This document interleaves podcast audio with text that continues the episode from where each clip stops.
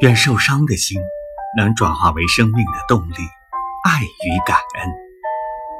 汶川十年，十年了，那些人那些事不应该消失在时间里。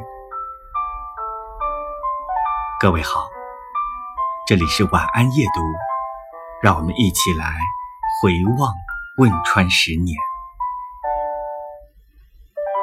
家，世界上最重要的地方。我要我所爱的人继续活着。我爱过你，歌唱过你，超过一切。